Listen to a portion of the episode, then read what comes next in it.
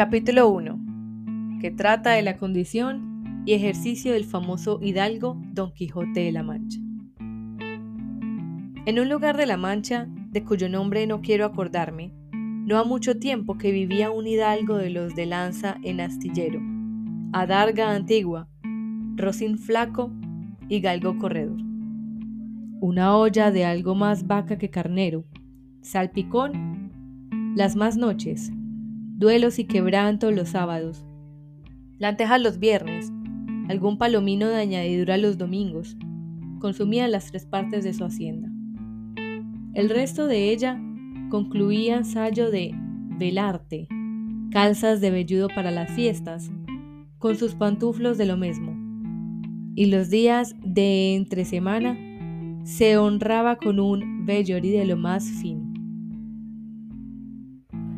Tenía en su casa una ama que pasaba los 40 y una sobrina que no llegaba a los 20, y un mozo de campo y plaza, que así ensillaba el rocín como tomaba la podadera. Frisaba la edad de nuestro hidalgo con los 50 años. Era de complexión recia, seco de carnes, enjuto de rostro, gran madrugador y amigo de la casa, Quieren decir que tenían el sobrenombre de Quijada o Quesada, que en eso hay alguna diferencia de los autores que de este caso escriben. Aunque, por conjeturas verosímiles, se queja entender que se llamaba Quejana. Pero esto importa poco a nuestro cuento. Basta que en la narración de él no se salga a un punto de la verdad. Es pues de saber que ese sobredicho hidalgo, los ratos que estaba ocioso, que eran los más del año, se daba a leer libros de caballerías, con tanta afición y gusto, que olvidó casi de todo punto el ejercicio de la casa, y aún la admiración de su hacienda.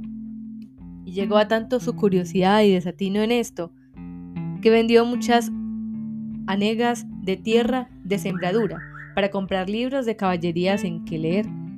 Y así llevó a su casa todos cuantos pudo haber de ellos, y de todos, ninguno le parecía tan bien como los que compuso el famoso Feliciano de Silva, porque la claridad de su prosa y aquellas intricadas razones suyas le parecían de perlas. Y más cuando llegaba a leer aquellos requiebros y cartas de desafíos, donde en muchas partes hallaba escrito la razón de la sin razón, que a mi razón se hace. En tal manera mi razón enflaquece, que con razón me quejo de la vuestra fermosura. Y también cuando leía los altos cielos que de vuestra divinidad divinamente con las estrellas os fortifican y os hacen merecedora del merecimiento que merece la vuestra grandeza. Con estas razones perdía el pobre caballero el juicio, y esvelábase por entenderlas y desentrañarles el sentido, que no se lo sacara ni las entendiera el mismo Aristóteles, si resucitara para solo ello. No estaba muy bien con las heridas de don Belianis, daba y recibía, porque se imaginaba que por los grandes maestros que le hubiesen curado, no dejaría de tener el rostro y todo el cuerpo lleno de cicatrices y señales. Pero, libro con la promesa de aquella inacabable aventura, y muchas veces le vino deseo de tomar la pluma y darle fin al pie de la letra, como allí se promete. Y, sin duda alguna lo hiciera, y aún saliera con ello, si otros mayores y continuos pensamientos no se lo estorbaran. Tuvo muchas veces competencia con el cura de su lugar, que era hombre docto, graduado en cigüeña, sobre cuál había sido mejor caballero, Palmerín de Inglaterra o Amadís de Gaula, Gaula, más maese Nicolás, barbero del mismo pueblo. Decía que ninguno llegaba al caballero de Febo, y que si a alguno se le podía comparar era don Galaor, hermano de Amadís de Gaula, porque tenía muy acomodada condición para todo, que no era caballero melindroso, ni tan llorón como su hermano, y que en lo que valentía no le iba en saga. En resolución, él se enfrascó tanto en su lectura que se le pasaban las noches leyendo de claro en claro y los días de turbio en turbio, y así del poco dormir del mucho leer, se le secó el cerebro, de manera que vino a perder el juicio. Llenósele la fantasía de todo aquello que leía en los libros, así de encantamientos como dependencias, batallas, desafíos, heridas, requiebros, amores, tormentas y disparates imposibles. Asentósele de tal modo en la imaginación que era verdad toda aquella máquina de aquellas sonadas soñadas, invenciones que leía, que para él no había otra historia más cierta en el mundo. Decía él que el Cid Ruy Díaz había sido muy buen caballero, pero que no tenía que ver con el caballero de la ardiente espada, que solo un revés había partido por medio dos fieros y descomunales gigantes. Mejor estaba Bernardo del Carpio, porque en Roncesvalles había muerto a Roldán el Encantado, valiéndose de la industria de Hércules, cuando a Ateneo, el hijo de la tierra, entre los brazos. Decía mucho bien del gigante Mungante, porque, con ser aquella generación gigantea, que todos son soberbios y descomedidos. Él solo era afable y bien criado. Pero sobre todos estaba bien con Reinaldos de Montaldán. Y más cuando le veía salir de su castillo y robar cuantos topaba. Y cuando en Allende robó aquel ídolo de Mahoma, que era todo de oro, según dice la historia. Y era él por dar una mano de coces al traidor de Galón, Galalón, al ama que tenía y aún a su sobrina de añadidura. En efecto, rematado ya su juicio, vino a dar en el más extraño pensamiento que jamás dio loco en el mundo, y fue que le pareció convenible y necesario, así para el aumento de su honra como para el servicio de su república, hacerse caballero andante e irse por todo el mundo con sus armas y caballo y buscar las aventuras y a ejercitarse en todo aquello que él había leído que los caballeros andantes se ejercitaban, deshaciendo todo género de agravio y poniéndose en ocasiones peligros donde, acabándolos, cobrase eterno nombre y fama. Imaginábase el pobre ya coronado por el valor de su brazo, por lo menos del imperio de Trapisonda. Y así, con esos tan agradables pensamientos, llevando el extraño gusto que en ellos sentía, se dio priesa a poner en efecto lo que deseaba. Y lo primero que hizo fue limpiar unas armas que habían sido de sus bisabuelos, que tomadas de orín y llenas de moho. Luego, siglos sabía que estaban puestas y olvidadas en un rincón. Limpiólas y enderezólas lo mejor que pudo, pero vio que tenían una gran falta y que no tenían celada de encaje, sino morrión simple. Mas a eso suplió su industria, porque de cartones hizo un modo de media celada, que, encajada con el morrión, hacían una apariencia de celada entera. Es verdad que para probar si la fuerte y podía si era fuerte y podía estar al riesgo de una cuchillada, sacó su espada y le dio dos golpes. Con el primero y en un punto deshizo lo que había hecho en una semana, y no dejó de parecerle mal la facilidad con la que había hecho pedazos. Y por asegurarse de este peligro, la tornó a hacer de nuevo, poniéndole unas barras de hierro por dentro, de tal manera que él quedó satisfecho con su fortaleza y sin querer hacer nueva experiencia de ella, la disputó y tuvo porcelada finísima de encaje. Fue luego a ver su rocín, y aunque tenía más cuartos que un real y más tachas que el caballo de Gonela, que tanto un pellis en osa fuit, le pareció que ni el bucéfalo de Alejandro, ni Vivícea del Cid con él se igualaban.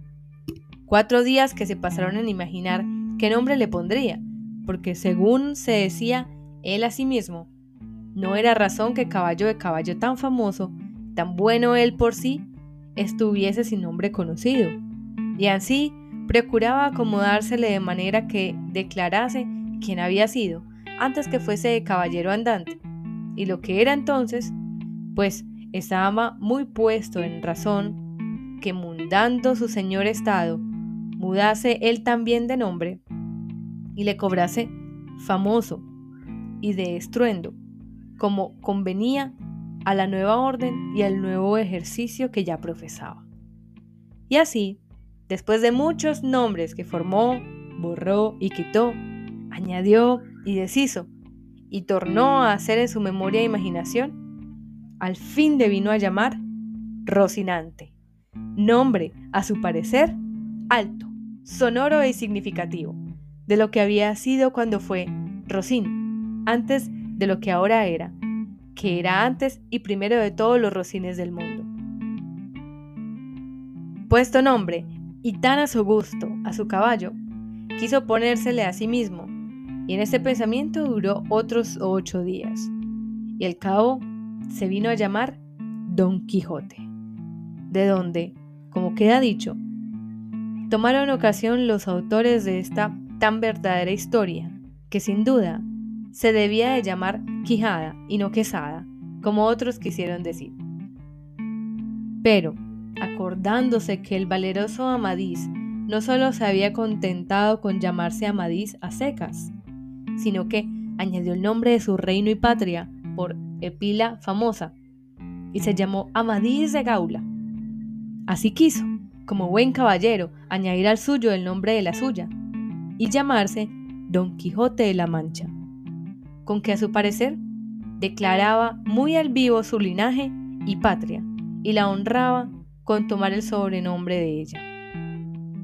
Limpias pues sus armas, hecho el morrión celada, puesto el nombre a su rocín y confirmándose a sí mismo, se dio a entender que no le faltaba otra cosa sino buscar una dama de quien enamorarse, porque caballero andante sin amores era árbol sin hojas y sin fruto y cuerpo sin alma.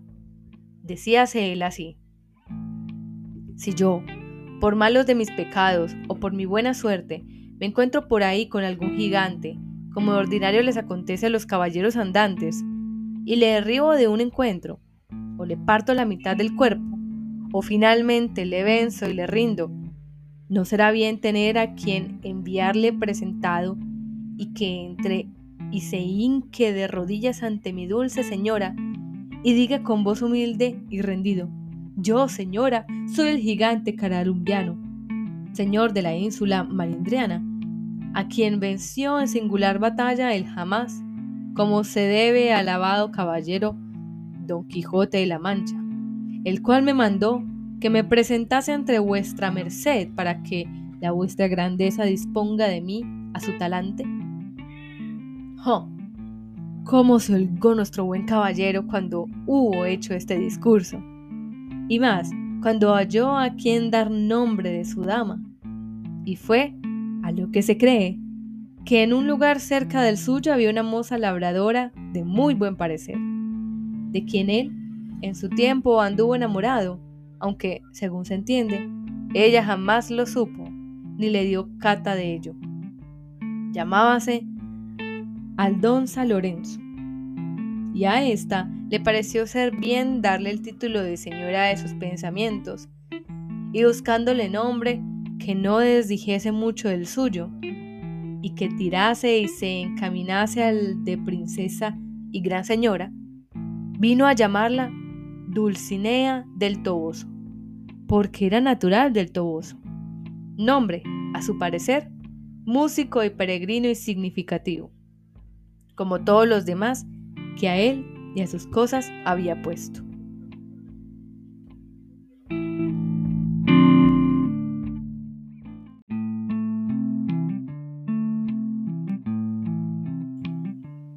Capítulo 2 que trata de la primera salida de que su tierra hizo el ingenioso Don Quijote. Hechas pues estas prevenciones, no quiso aguardar más tiempo a poner en efecto su pensamiento. Apretándole a ello, la falta que él pensaba que hacía en el mundo su tardanza, según eran los agravios que pensaba deshacer, tuertos que enderezar, sin razones que enmendar, y abusos que mejorar y deudas que satisfacer. Y así, sin dar parte a persona alguna de su intención, y sin que nadie le viese, una mañana, antes del día, que era uno de los calurosos del mes de julio, se armó de todas sus armas, subió sobre Rocinante, puesta su mal compuesta celada, embrazó su adarga, tomó su lanza, y por la puerta falsa de un corral salió al campo con grandísimo contento y alborozo de ver con cuánta facilidad había dado principio a su buen deseo. Mas, apenas se vio en el campo, cuando se le asaltó un pensamiento terrible, y tal que por poco le hiciera dejar la comenzada empresa. Y fue que le vino a la memoria que no era armado caballero, y que conforme a la ley de caballería, ni podía ni debía tomar armas con ningún caballero, y puesto que lo fuera, había de llevar armas blancas, como no el caballero, sin empresa en el escudo, hasta que por su esfuerzo la ganase. Estos pensamientos le hicieron titubear en su propósito, mas, pudiendo más su locura que otra razón alguna, propuso de hacerse armar caballero el primero que topase, a imitación de otros muchos que así lo hicieron. Según él, había leído los libros que tal le tenían. En lo de las armas blancas, pensaba limpiarlas de manera en teniendo lugar, pero lo fuesen más que un armiño. Y con esto se quietó y prosiguió su camino, sin llevar otro que aquel que su caballo quería, creyendo que en aquello consistía la fuerza de las aventuras. Yendo pues, caminando nuestro flamante aventurero, iba hablando consigo mismo y diciendo, ¿Quién duda sino que en los venideros tiempos cuando salga a la luz la verdadera historia de mis famosos hechos, que el sabio que los escribiere no ponga, cuando llegue a contar esta mi primera salidad tan de mañana, de esta manera. Apenas había el rubicundo Apolo tendido por la faz de la ancha y espinosa tierra las doradas hebras de sus hermosos cabellos y apenas los pequeños y pintados pajaritos con sus arpadas lenguas habían saludado con dulce y merinflo armonía la venida de la rosada aurora, que dejando la blanda cama de celoso marido, por las puertas y balcones del manchego horizonte a los mortales se mostraba, cuando el famoso caballero Don Quijote de la Mancha, dejando las ociosas plumas, Subió sobre su famoso caballo Rocinante y empezó a caminar por el antiguo y conocido campo de Montiel. Y era la verdad que por él caminaba, y añadió diciendo, Dichosa edad y siglo dichoso aquel a donde saldrán a la luz las famosas hazañas mías, dignas de estallarse en bronces, esculpirse en mármoles y pintarse en tablas para memoria en lo futuro. Oh tú, sabio encantador, quien quiera que seas, a quien ha de tocar el ser coronista de esta peregrina historia.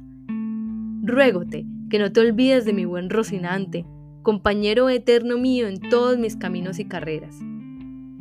Luego volvía diciendo, como si verdaderamente fuera enamorado, Oh, mi princesa Dulcinea, señora de este cautivo corazón.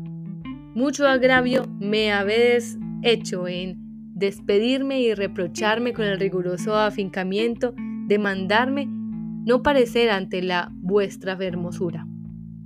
Plegaos, señora, membraros de este vuestro sujeto corazón, que tantas cuitas por vuestro amor padece. Con estos iba ensartando otros disparates, todos al modo de los que sus hijos le habían enseñado, imitando en cuanto podía su lenguaje. Con esto caminaba tan despacio y el sol entraba tan aprisa y con tanto ardor, que fuera bastante a derretirle los sesos, si algunos tuviera. Casi todo aquel día caminó sin acontecerle cosa de que contar fuese, de lo cual se desesperaba, porque quisiera topar luego luego con cualquiera hacer experiencia de valor de su fuerte brazo. Autores hay que dicen que la primera aventura que le vino fue la del puerto lápice.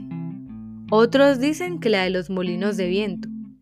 Pero lo que yo he podido averiguar en este caso y lo que he hallado escrito en los anales de la Mancha es que él anduvo todo aquel día y al anochecer, su Rocín y él se hallaron cansados y muertos de hambre, y que mirando a todas partes por ver si descubriría algún castillo o alguna majada de pastores donde acogerse y donde pudiese remediar su mucha hambre y necesidad, vio, no lejos del camino por donde iba, una venta, que fue como si viera una estrella, que no a los aportales, sino a los alcázares de su redención le encaminaba.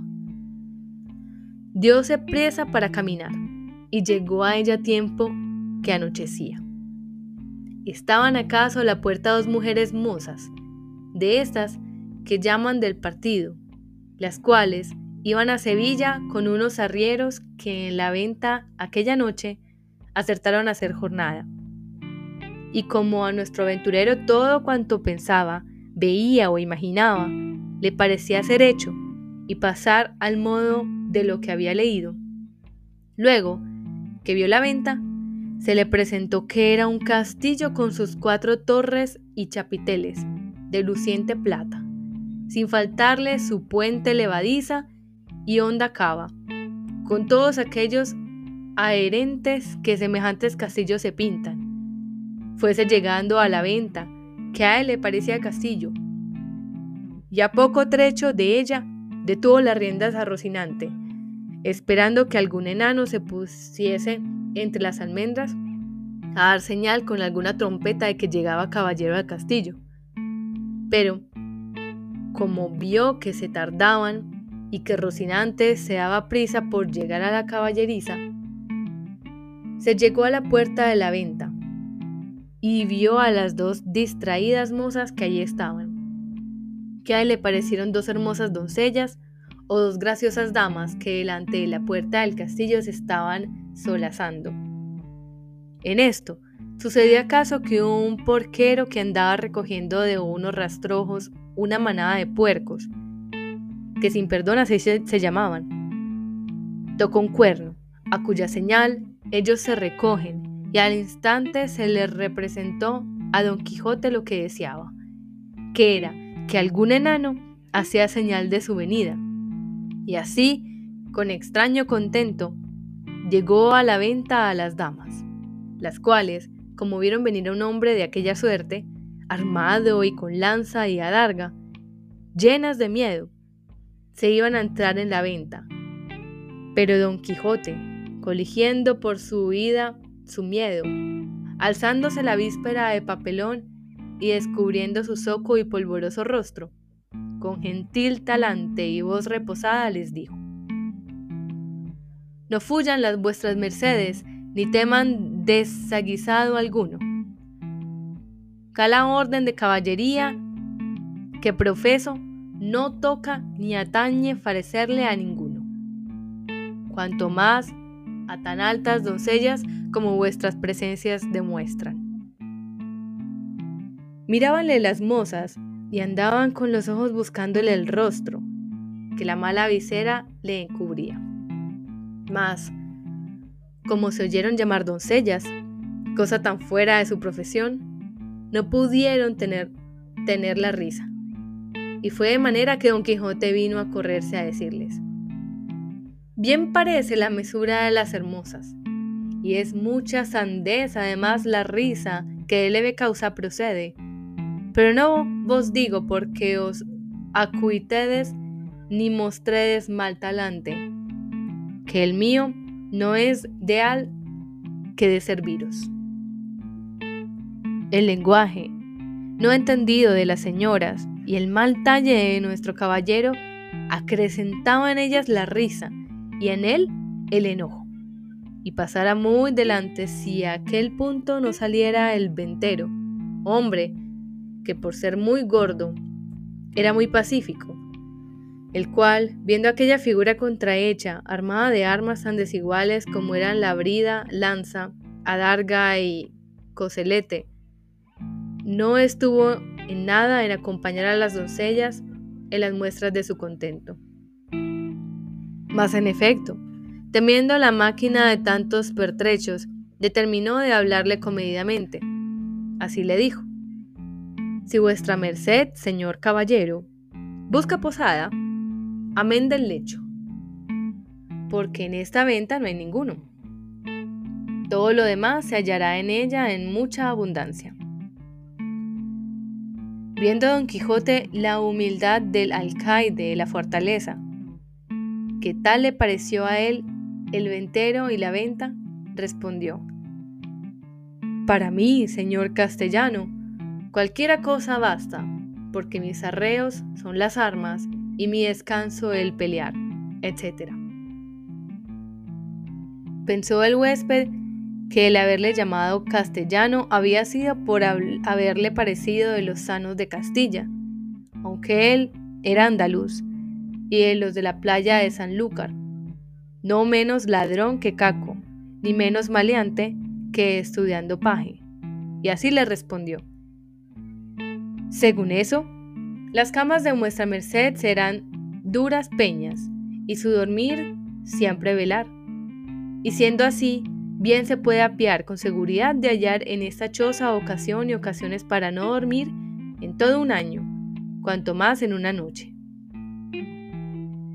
Y diciendo esto, fue a tener el estribo a Don Quijote, el cual se apeó con mucha dificultad y trabajo, como aquel que en todo aquel día no se había desayunado. Dijo luego al huésped que le tuviese mucho cuidado de su caballo, porque era la mejor pieza que comía pan del mundo. Miróle el ventero y no le pareció tan bueno como Don Quijote decía, ni aun la mitad.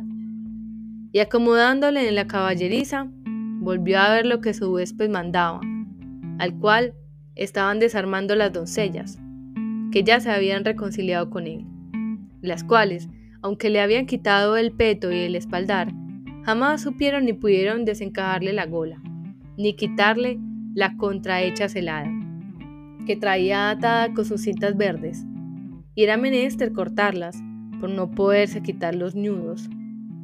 Mas él no quiso consentir en ninguna manera, y así se quedó toda aquella noche con la celada puesta, que era la más graciosa y extraña figura que se pudiera pensar. Y al desarmarle, como él se imaginaba que aquellas traías y llevadas que le desarmaban eran algunas principales señoras y damas de aquel castillo, les dijo con mucho donaire. Nunca fuera caballero de damas tan bien servido como fuera Don Quijote cuando de su aldea vino. Doncellas curaban de él, princesas del su rocino o rocinante.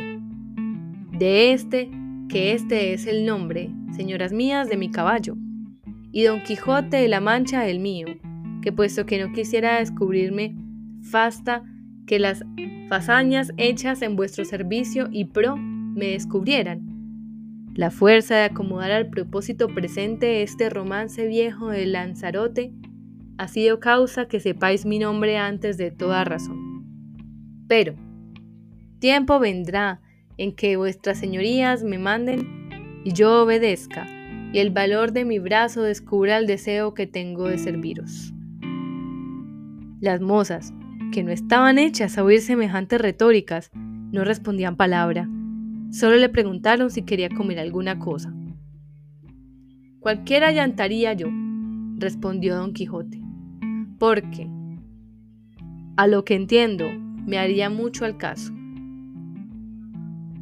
A dicha, acertó a hacer viernes aquel día, y no había en toda la venta sino unas raciones y un pescado que en la Castilla llaman abadejo y en Andalucía bacalao y en otras partes curadillo y en otras truchuela. preguntándole si por ventura comería su merced truchuela, que no había otro pescado que darle a comer. Como haya muchas truchuelas, respondió don Quijote, podrán servir de una trucha, porque eso se me da que me den ocho reales en sencillos que en una pieza de a ocho. Cuanto más que podría ser que fueran esas truchuelas como la ternera, que es mejor que la vaca, y el cabrito que el cabrón. Pero, pero será lo que fuese. Venga luego, que el trabajo y peso de las armas no me puede llevar sin un gobierno de las tripas. Pusiéronle en la mesa a la puerta de la venta, por el fresco, trújole el huésped una porción del mal remojado y peor cocido bacalao, y un pan tan negro y mugriento como sus armas. Pero era materia de grande risa verle comer, porque como tenía puesta la celada y alzada la visera, no podía poner nada en la boca con sus manos, si otro no se lo daba y ponía. Y así, una de aquellas señoras servía de este menester.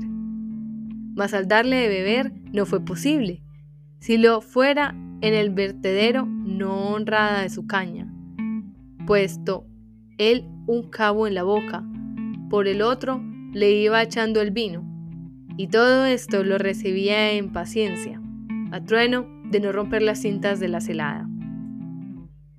Estando en esto, llegó acaso a la venta un castrador de puercos, y así como llegó, sonó su silbato de cañas cuatro o cinco veces con lo cual acabó de confirmar Don Quijote que estaba en algún famoso castillo y que le servían con música y que el abadejo eran truchas, el pan candeal y las rameras damas y el ventero castellano del castillo y con esto daba por bien empleada su determinación y salida. Mas lo que más le fatigaba era el no verse armado caballero, por parecerle que no se podía poner legítimamente en aventura alguna sin recibir la orden de caballería.